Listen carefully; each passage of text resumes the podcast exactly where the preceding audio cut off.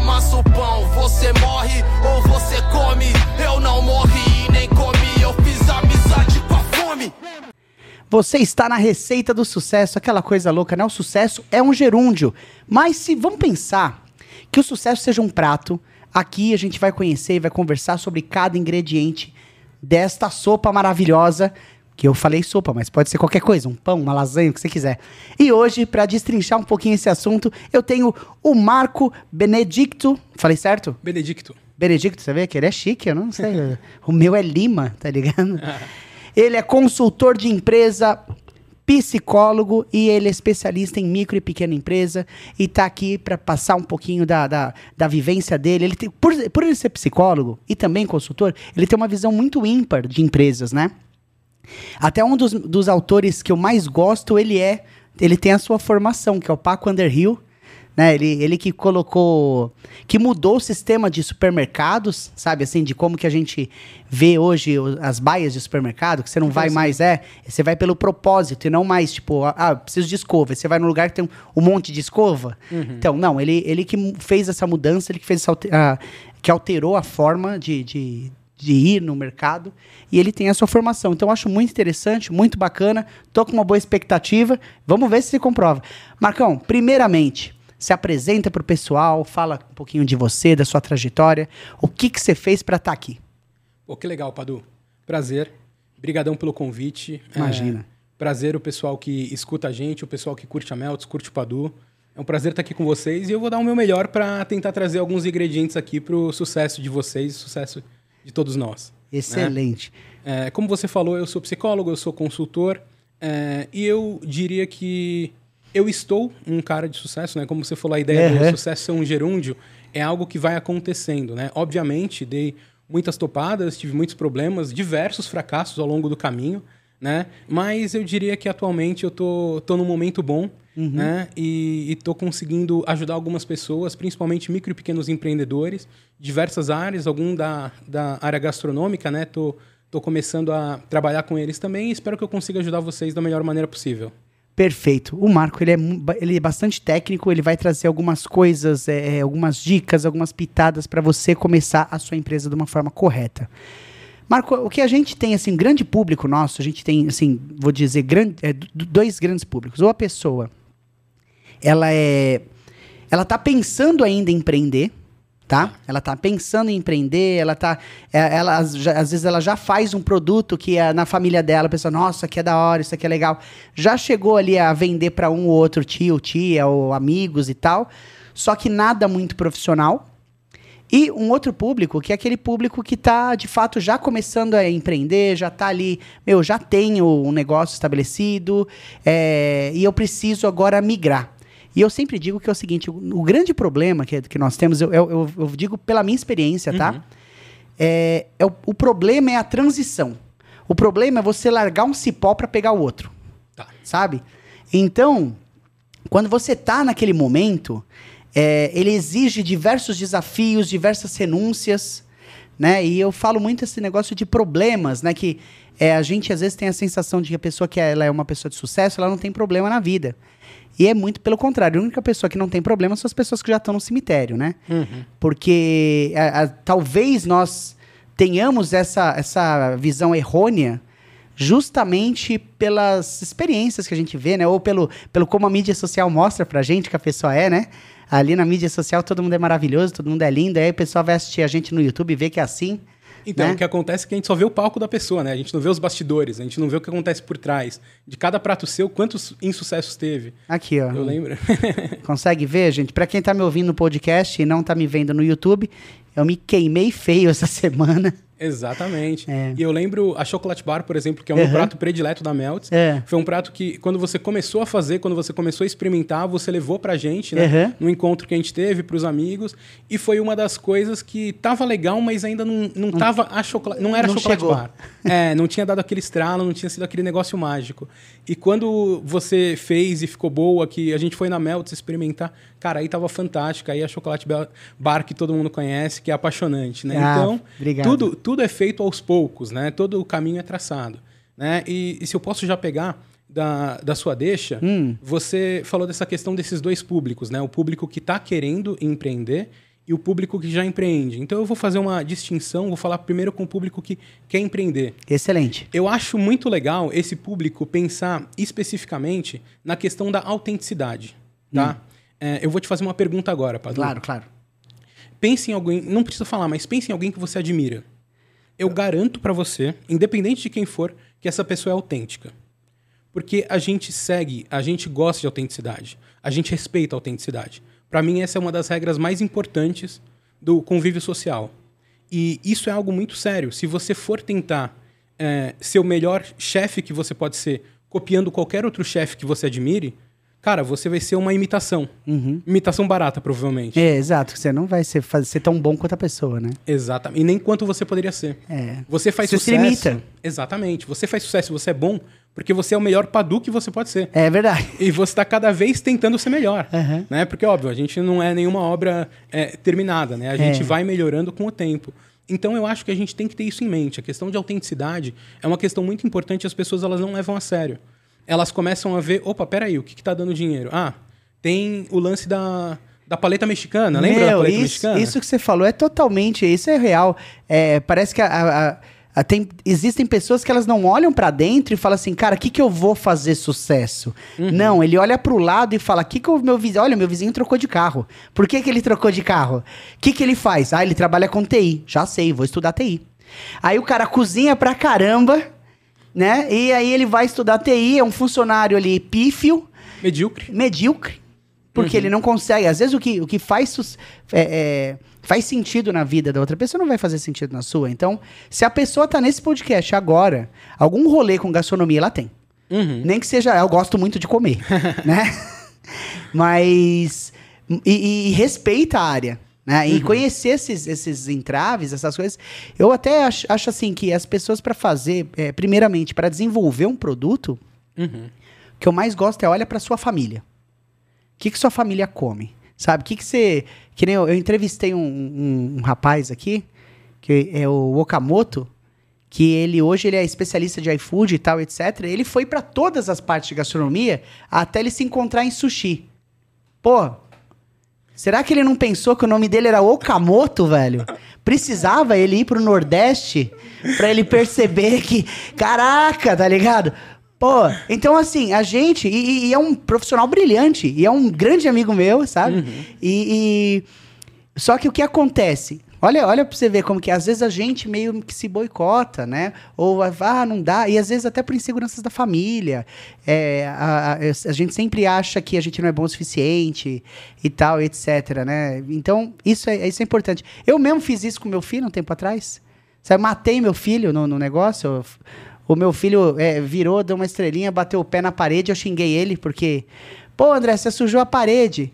Imagina se o pai do Diego Hipólito tivesse feito isso com o Diego Hipólito, né? Exatamente. Então é E- isso. E, sabe que boa parte das críticas vem exatamente das pessoas que amam a gente. Uhum. Né? E elas vêm justamente pelas pessoas amarem a gente. Elas acreditam que é, elas têm uma vida diferente, elas têm vivências, experiências diferentes, né? E elas acreditam que a maneira delas de enxergar o mundo é a certa. Todo mundo é assim. Eu acredito que a minha maneira é certa de ver o mundo, Uhum. até que eu mude de ideia, e daí eu vou mudar a minha maneira de ver o mundo. Você é a mesma coisa. e Todo mundo é assim. Então eu acho que é, as pessoas, os pais, os irmãos, os primos, os amigos próximos, vão olhar e vão falar: amigo, você está trocando uma carreira de sucesso por essa ideia que você nem sabe se vai dar certo ou não. Não tem segurança. Não, não, não. Segue nesse concurso público. É. Sabe? Tipo, vamos tentar ser um advogado, Padu. Olha que legal. Pô, Padu advogado. Olha só como vai dar certo. né? Vai, super. Pô. E é o tipo de coisa que não faz sentido pra você. Talvez pro seu pai, pra sua mãe, pra um avô seu, faça sentido. É, fazia no passado, né? Agora eles veem que você é um cara de sucesso. Mas fazia sentido porque eles não vê muito, não. Não vê muito, não. Não. Com o tempo eles vão ver, com o tempo eles vão ver. Não tem como não ver, pô. É. É, mas a gente vai percebendo que a gente é diferente dos outros. E eu acho que a gente precisa investir nessa diferenciação. Né? Não tentar, como eu falei agora há pouco, meu, tipo, ah, a paleta mexicana tá dando certo, vou pra isso. Né? Tipo, pô, food truck que funciona, cara, food truck eu vou montar agora. Né? Tipo, qual que é a próxima onda? O próximo Cadu? Trends é Dark Kitchen agora. Dark Kitchen, então beleza. Então eu vou numa Dark Kitchen, vamos, vamos começar a fazer isso e tentar vender pelo, pelo iFood, sabe? Tipo, eu acho que você tem que primeiro olhar pra você e ver o que faz sentido pra você e montar algo que seja autêntico, algo que tenha a sua cara, né? Como você deu o exemplo do Okamoto, cara, tipo, óbvio, tá, tá no nome dele, tá provavelmente na cara dele, É, né? uhum. Que, que aquilo faz sentido para ele. Aquele é Uhum. um caminho natural para ele. Então eu acho que a gente tem que saber olhar isso. É, eu achei. Eu, eu- eu vou te dizer uma coisa assim, também queria compartilhar um negócio. Você falou de su- sucesso, né? E tem um- uma frase que eu estava estudando hoje para fazer o podcast, eu achei sensacional, do Jack Nicholson, que eu quero compartilhar com o pessoal. É o seguinte: 2004, 2005, ele ganhou o Oscar de melhor ator, alguma coisa. E aí o repórter perguntou para ele: Jack Nicholson, agora que você ganhou o Oscar, é, quais são os planos para o seu próximo filme? E aí ele, ele disse assim: sabe como é a vida, né? É, montanhas e vales. Agora, o próximo filme, eu espero um grande fracasso. Então, é isso. A gente, aqui, agora, nesse momento no Brasil, a gente está aprendendo com o fracasso. Uhum. E a gente, durante toda a nossa história, a gente sempre teve ojeriza do, do fracasso. Né? É, desde a escola. Pô, se você é, é, você, é você é instigado a decorar as coisas e não a necessariamente tomar a melhor decisão que você pode com as ferramentas que você tem. Uhum. E isso faz com que é, você gere uma pessoa extremamente frustrada, que ela, se ela tirar uma nota baixa, ela não tem poder de reação para mudar aquilo, sabe? E no nosso país, eu acho que é muito isso. A gente não sabe perder. A gente não aceita a, a- a derrota, sabe? É... E é importante falar, meu, 7x1 existiu sim, cara. e a gente vai fazer o que com isso? Vai crescer, né? Então, vamos fazer melhor, vamos fazer melhor. E, e muitas vezes a gente aprende, na verdade, sempre, a gente aprende muito mais com as derrotas do que com as vitórias. Exato. Tem uma frase do Samuel Beckett que eu gosto bastante, que é, É. ela fala é em inglês, né, mas eu vou falar em português, é sempre tentei, sempre falhei. Não importa, eu tento de novo, eu falho de novo, eu falho melhor, né? Eu acho que essa é uma frase muito legal e eu sempre trago também Sensacional, pessoal hein? eu, eu gosto muito dela. É. É, Eu sempre trago pro pessoal que eu dou consultoria, é, porque eu acho que as pessoas no Brasil, como você colocou, elas têm um medo de falhar. Né? Quando na verdade não, elas deviam ter é, vontade de falhar. A questão é, como a gente fala quando a gente pensa em startups, você tem que falhar rápido e falhar barato. Uhum. Né? O problema não é falhar, é falhar de uma maneira demorada ou de uma maneira que acabe com seu caixa, é, dificulte a vida da empresa pelos próximos meses, anos. Então, se você falhar rápido e barato, cara, isso é o melhor dos mundos. Porque daí você vai saber pelo menos uma maneira que não funciona. Uhum. E vai buscar outras que funcionem. Deixa eu te perguntar uma coisa, Marco. Você que tá um cara ligado nisso e tal, etc. Há dois meses atrás, mais ou menos, a- a- dois meses atrás, agora que a gente tá gravando esse episódio, tá? Não sei quando que vai pro ar, mas é dois meses atrás a gente viu uma feira nos Estados Unidos, a feira tipo como se fosse a FISPAL americana. E na feira, é, uma empresa ganhou uma grande conotação que ela estava mostrando garçons automáticos, garçons robôs que fazem, meu, limpeza do negócio, que faz, leva coisa de ponto A ao ponto B, faz o atendimento e tal, tal, tal, tal, tal, tal. Você falou de startup. Eu queria saber se, de alguma forma, você já enxerga é, a tecnologia, ou o avanço, ou os apps, ou as startups, até mesmo o iFood, né? Que, já, que é um, um puta de um, de um case, é, já influenciando na área de gastronomia. É claro que eu enxergo. Né? Não, não tem como a gente excluir isso, né? Não tem como a gente é, acreditar que isso não, não vai chegar nesse segmento. Vai chegar porque chega em todos os segmentos. Né? É, você tem cada vez mais cardápios através de QR Code, você tem é, mesas que tem tablet, você pede através do tablet. E eu odeio cardápio QR Code. Então vamos falar baixo que a gente está num lugar que. Não, tudo bem, tudo bem. É que eu sou, eu sou um cara, né? Eu sou Então, mas é, é o que eu ia falar, cara. tradicional. Independente de quanta tecnologia você coloque no seu negócio, é bom que você coloque toda a tecnologia que faça sentido. é, nada substitui a troca humana. Hum. Né? É, não faz sentido você pensar em um restaurante cujo todos os garçons são, são máquinas. São máquinas. É, você iria lá uma vez ou outra de curiosidade, porque você acha interessante, mas não é algo que cativa, não é algo que brilha.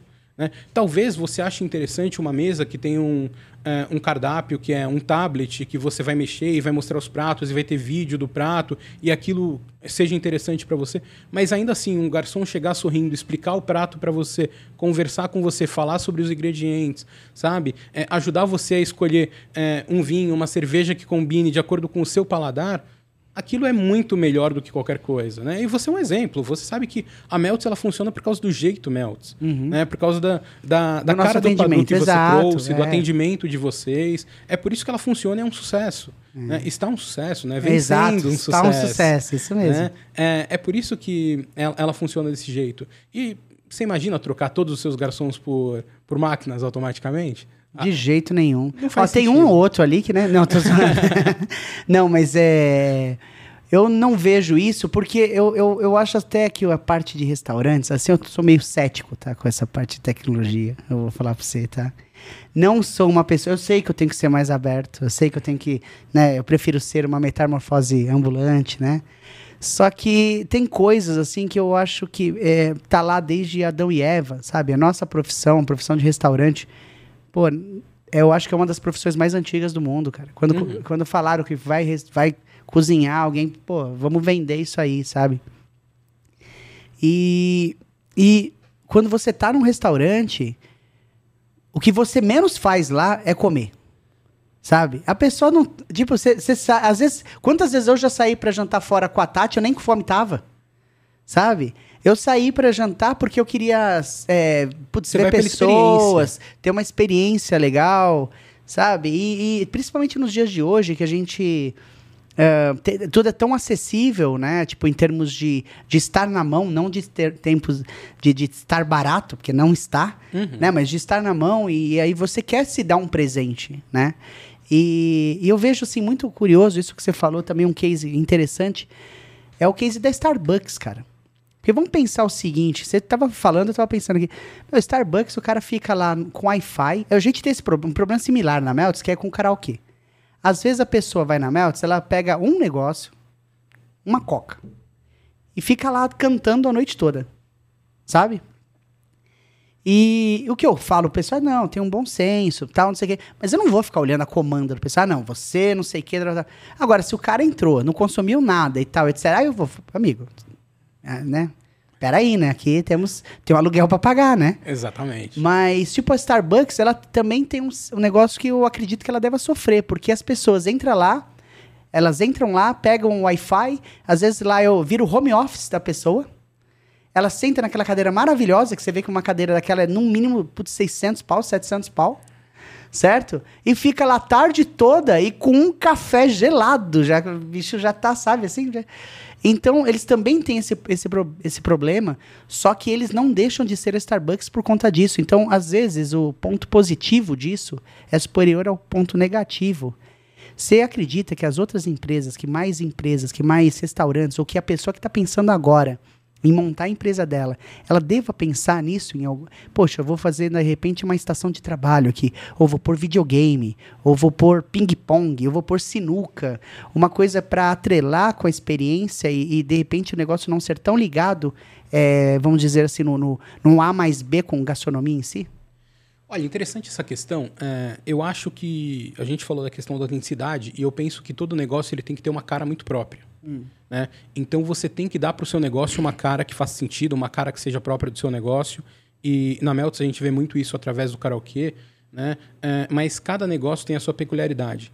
E cada negócio também tem a parte boa e a parte ruim de ser. Uhum. né? Então, a Starbucks provavelmente sofre com um ou outro cliente desses. Mas, ao mesmo tempo, eles trazem aquela ideia, esses clientes, essas diversas pessoas que estão lá dentro o tempo todo, trazem a ideia para quem está passando Que lá é cheio. exatamente.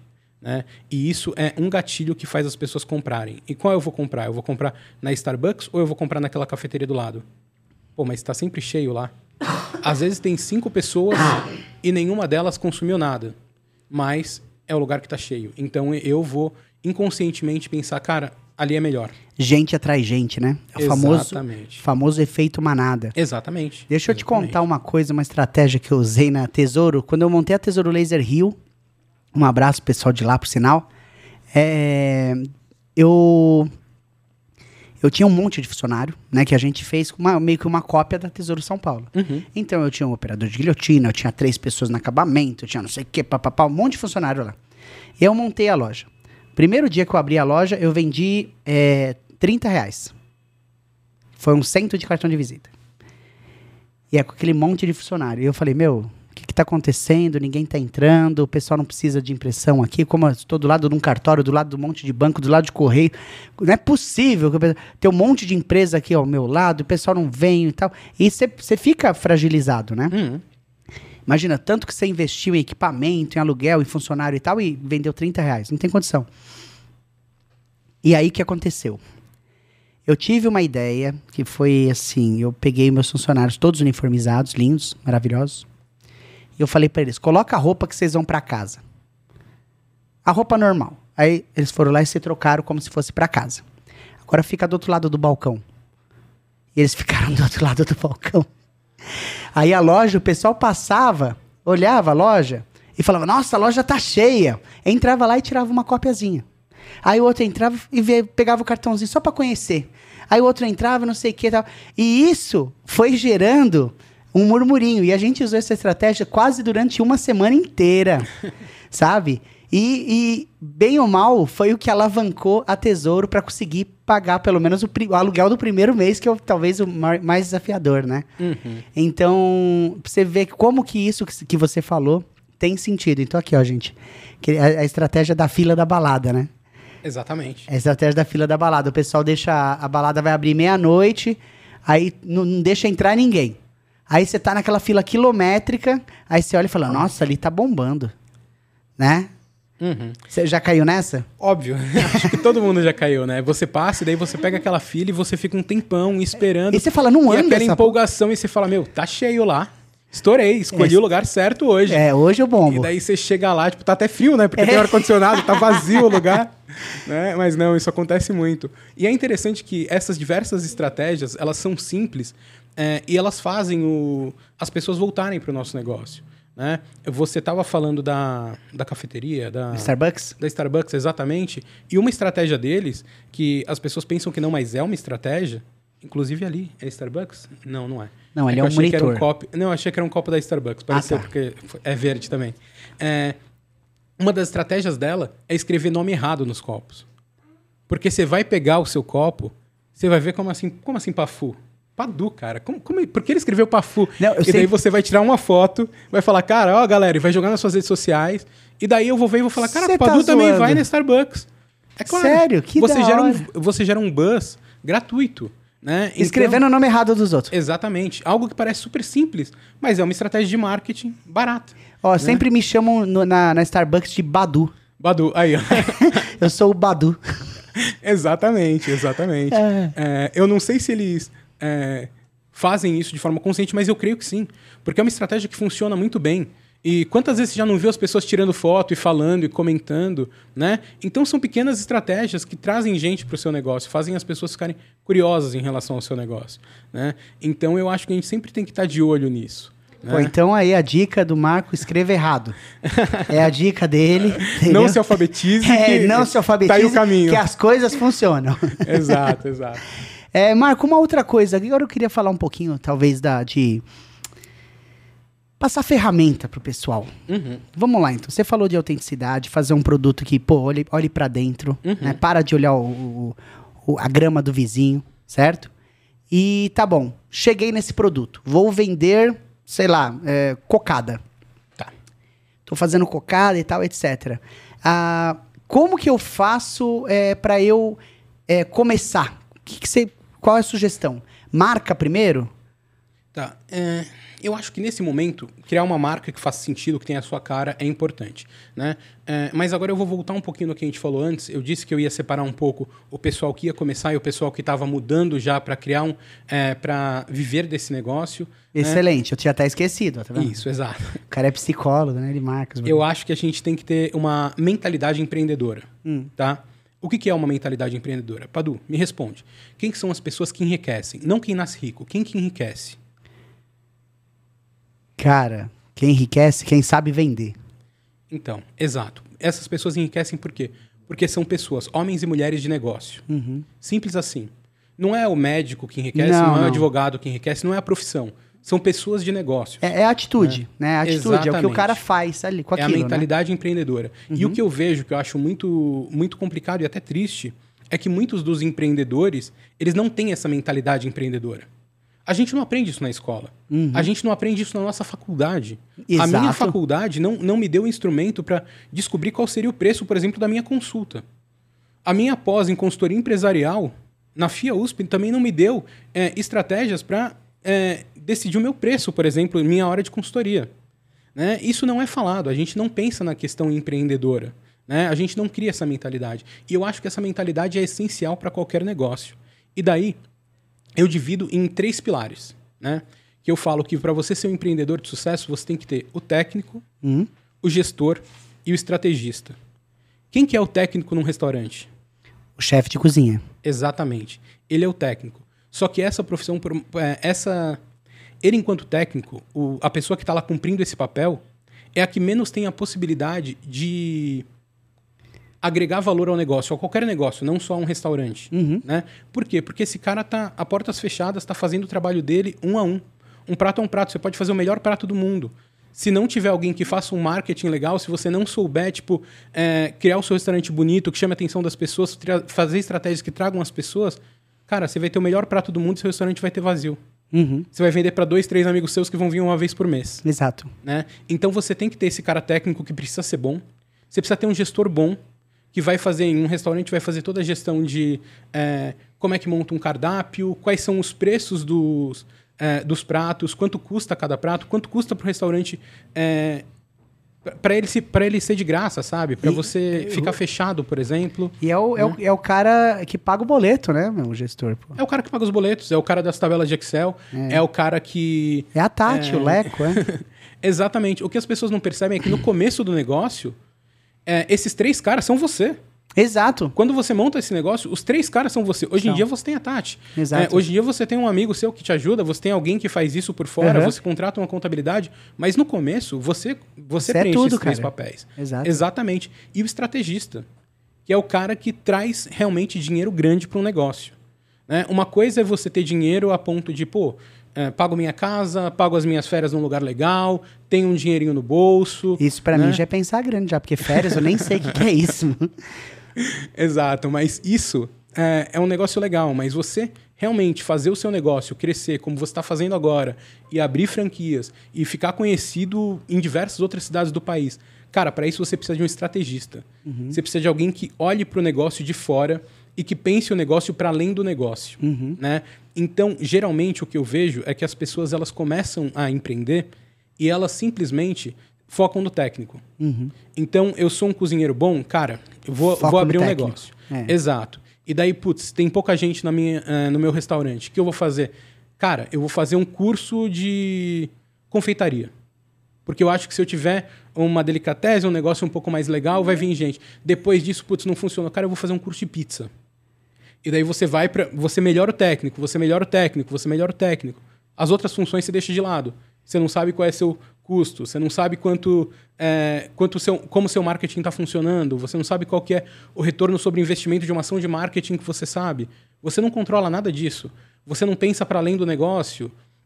Então eu acho que se você quer fazer o seu negócio dar certo, você tem que primeiro conciliar essas três pessoas em você e tem que trabalhar as três. E o engraçado é que essas três pessoas que você falou, elas se odeiam, né? elas se odeiam. Eu digo, eu digo por mim que, assim, eu, eu sou um, um- um técnico, sei lá, nota 7. Pô, que é isso? É, não, eu sou um Por técnico favor. Não, eu, por eu- favor. Eu, eu tô falando pra Você você. não tá comendo tanto sua comida, hein? Não, é, eu, eu então. como bastante, sou, sou um cara gordo, eu sei, sei do que eu tô falando. Imagina, pô. Não, é, eu sou um técnico nota 7, eu sou um empreendedor, eu acho que nota 8. Ok. Eu sou um gestor nota, tipo, 2, mano. Sabe? Eu sou. eu, assim, eu.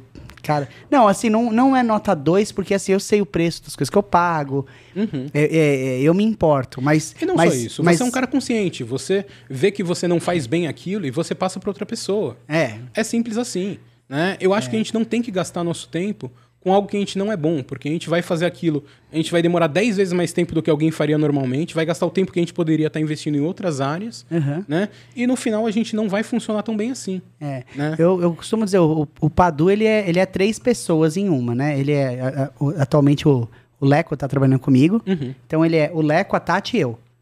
Eu só sou o personagem que interpreta, sabe? o Padu. Mas, assim, tem esses dois por trás, porque, meu, se não, não tiver... Até mesmo a questão do podcast... foi uma ideia, assim, é um negócio que eu preciso, eu preciso né, me comunicar, eu preciso matar, matar meus demônios, é uma frase que eu sempre uso.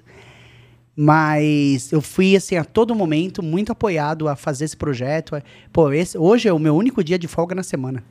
E eu passo o dia no estúdio, né? Então, por quê? Porque também, é, é, o negócio que eu digo, é o sucesso também são de escolhas que você fez. Então, é, mas aí vem uma coisa que eu, que eu acho interessante falar, que o sucesso ele exige, exige esforço. Uhum. Né? Eu lembro, por exemplo, há uns 7, 8 anos atrás, eu tava correndo muito para chegar atrás do meu primeiro salário acima de 10 mil. Caramba. Cara, tipo, era meu sonho, sabe? Tipo, eu queria muito chegar e eu queria muito chegar e eu queria Também, muito também chegar. é meu sonho.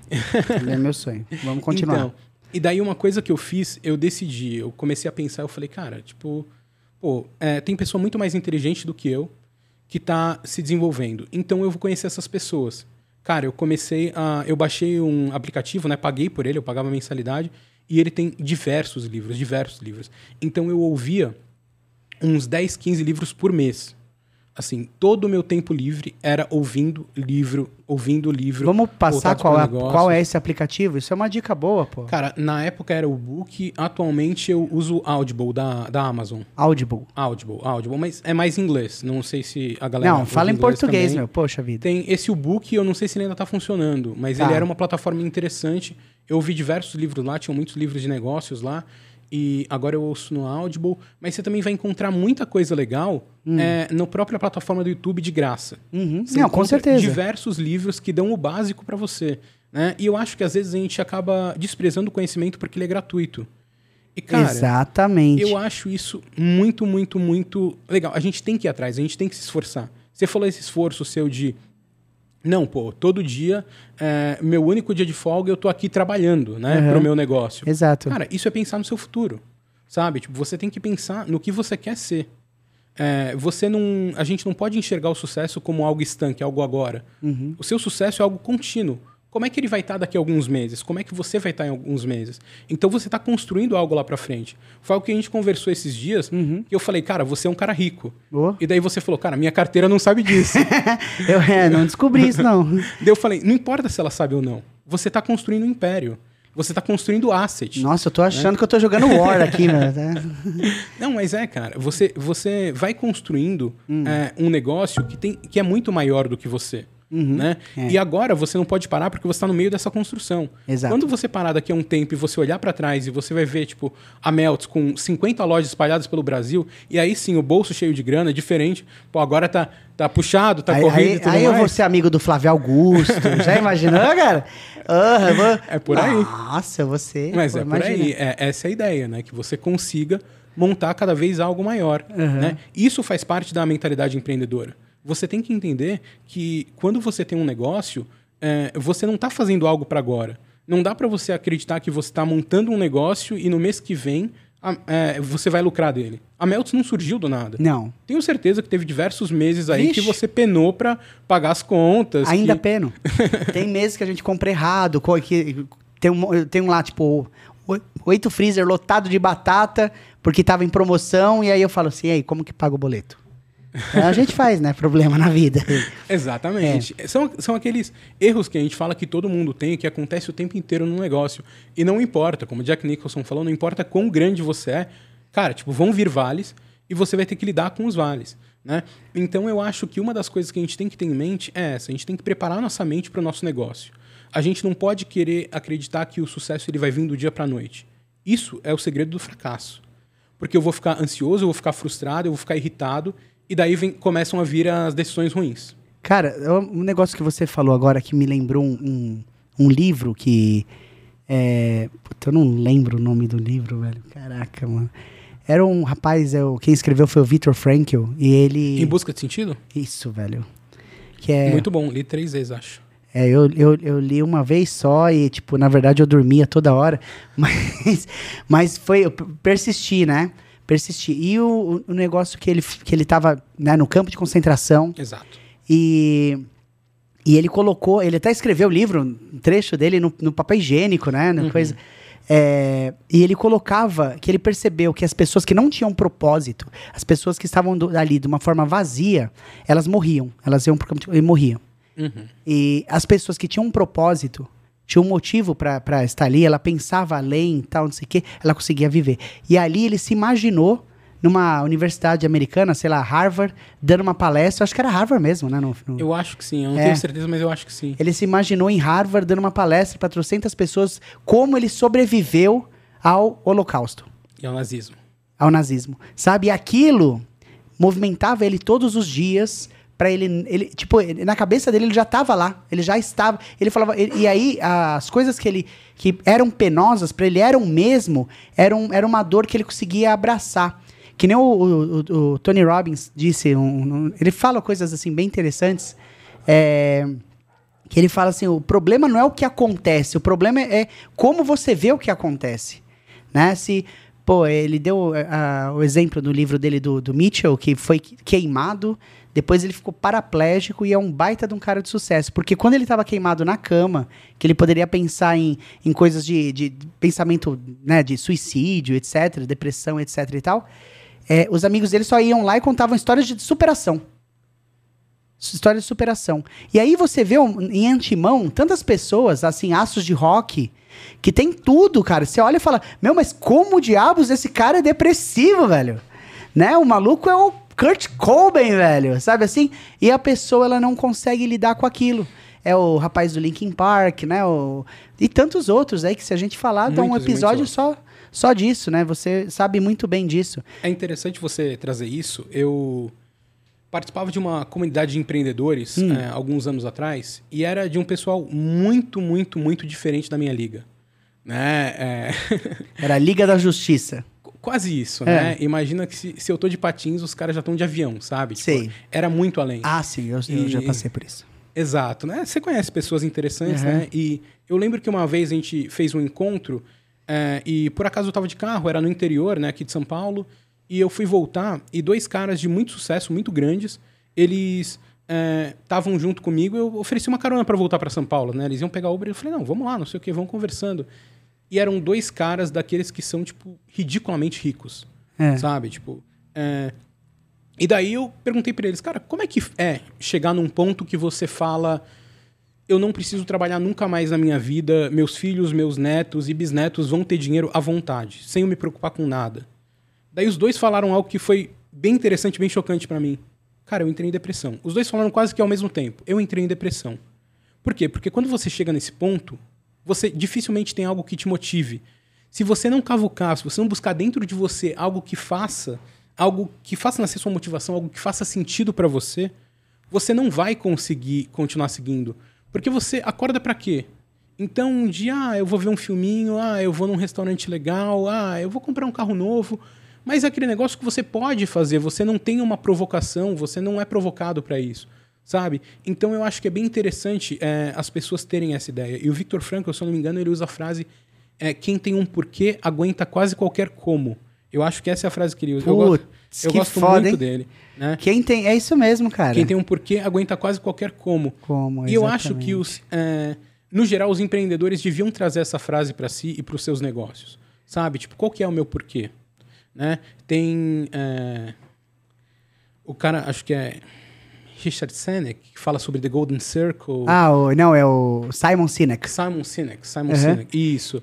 Ele fala sobre... é, e ele tem- falou isso daí. é, é, muitas das ideias do Simon Sinek é, é, é do- é baseado do no Viktor Frankl. Exatamente. Né? Ele tem um podcast maravilhoso, É. procurem, vale a pena. A Bitter of the Optimist. Isso, exato. E ele também tem é, um TED Optimism. Talks, para quem, pra quem é, gosta de TED Talks, vale muito a pena também conhecer. É um cara muito legal e ele traz um pouco essa ideia, né, do, do porquê. Do porquê. E ele fala que todos os negócios têm que ter um porquê. Quando você e seus funcionários tiverem claro esse porquê, o seu negócio vai funcionar. né? Você tem muito claro o seu porquê. Né? Sempre que a gente conversa, eu É. sei qual é o seu porquê. Exato, exato. Né? Tipo, você cura a depressão através de- da comida e através do ambiente na Melts, e é o que você faz. Eu Uhum. acho isso maravilhoso. Então eu acho que as pessoas elas têm que buscar esse porquê delas para fazer sentido para o negócio delas se desenvolver cada vez mais. Caramba, mano, olha que sensacional, né? Ele, olha que coisa curiosa, gente. O Marco é um grande amigo meu, a gente é amigo há muito tempo. E. E ele tá passando um ponto de vista que ele tem sobre mim que eu não sabia. Né? E, e que muitas vezes é, a gente tem essa mania de achar que ninguém tá vendo a gente, ninguém que você tá tá, tá nadando, no, no- sabe, tal. Eu me, eu- ontem eu lancei o ontem, não, ontem, ontem a gente lançou o nosso segundo episódio que era uma pílula de cinco minutos. Cara, eu fiquei frustrado que eu tive 50 visualizações. Aí eu fiquei, nossa, como eu tô chateado. Eu falei pra Tati, tive 50 visualizações. Ela falou, meu, escuta, vão ter episódio que você vai fazer que vai micar.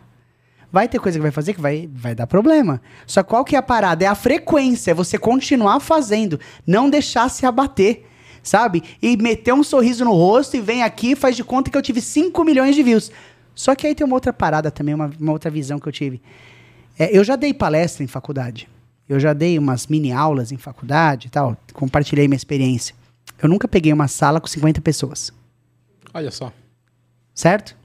Então, vamos pensar que essas 50 pessoas não é pouca coisa não, nego. Definitivamente não. Exato, e a gente tem essa mania, né, de achar que, ah, tal, por- porque eu fico me comparando com quem? Com o Whindersson Nunes, né? De- Aí, ó, é óbvio que eu, que eu vou me lascar. Só que não, que nem eu, eu falei mesmo no começo, e olha só que coisa louca, porque às vezes eu não falo o que eu falo, eu não faço o que eu falo, sabe? Às vezes eu tenho a sensação que eu tô fazendo esse podcast pra mim, porque eu tenho que ouvir ele e falar, ah, é, olha isso aí. Que legal esse ideia que eu mesmo tô É, dando. olha que, que ideia legal que eu dei. Que bacana. Por quê? Porque a gente fala coisas que a gente não segue. E aí eu, eu falei no começo desse, desse episódio que o sucesso é um gerúndio. E eu mesmo entrei aqui desmotivado, cabisbaixo, falando assim, poxa vida, eu lancei o negócio ontem e teve 50 views. Exatamente. E algo que você falou, você falou do Whindersson Nunes, Hum. a gente só se compara pra perder. Você não se compara com aqueles outros milhões de canais que tem no YouTube que tem uma, duas visualizações. Só se compara com aqueles 5, 10% que estão acima de você. Né? E a gente faz a mesma coisa com os nossos negócios, a gente faz a mesma coisa com o nosso carro, com o nosso relacionamento. A gente costuma fazer isso.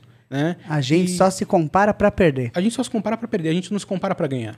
Marco, é com extrema dor no coração que eu preciso encerrar esse nosso episódio. Mas você pode ter certeza que eu vou te chamar mais vezes, que eu adorei o nosso bate-papo, como sempre, né? Foi bem legal. Foi a primeira sempre. vez que a gente tá tomando uma, uma água. Mas é assim mesmo, cara. Muito obrigado por ter vindo. Agora vamos lá, finalizando aqui. Então, vamos, vamos pensar então que o sucesso é um bolo. Sucesso é um, é um bolo. Tá. E esse bolo é formado de ingredientes. Tá. Qual é o ingredi- seu ingrediente favorito do sucesso? O ingrediente favorito do sucesso é autenticidade. Eu acho que ninguém se desenvolve, ninguém chega lá sem ser autêntico. Se você não for fazer do seu jeito, cara, provavelmente você vai ter um resultado pífio, um retorno medíocre. Então, cara, busque autenticidade, veja o que faz sentido pra você. E se você quer criar um- algo no ramo da gastronomia ou em qualquer outro lugar, crie algo que tenha a sua cara, algo que te faça feliz, que você que esteja alinhado com o seu porquê. Eu acho que seguindo essa linha, a probabilidade de sucesso aumenta demais. Então esse é meu ingrediente. É isso aí, pessoal. Falei aqui com o Marco Benedicto, consultor de micro e pequenas empresas, psicólogo e meu amigo. Cara, Marcão, obrigado. É um prazer, de verdade. E vejo vocês nos próximos episódios da Receita do Sucesso. Até mais. Tchau. Falou.